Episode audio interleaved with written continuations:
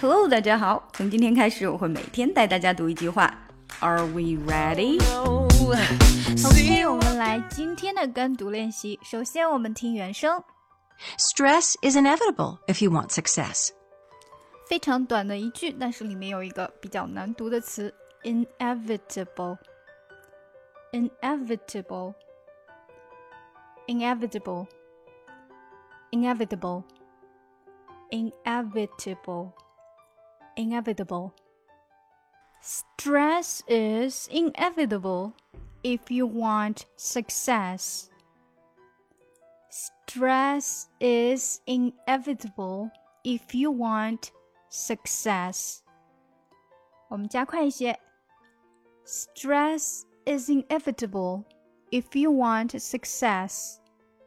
好，有没有发现读快以后呢？从 is 过渡到 inevitable 的时候，会有一点连。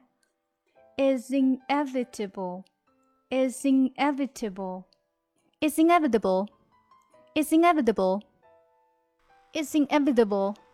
Stress is inevitable if you want success. Stress is inevitable if you want success. OK。 第一句到这里，那如果想要听完整的课程的同学呢，可以订购我们的终极微课。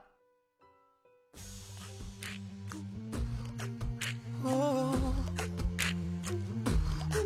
oh, oh.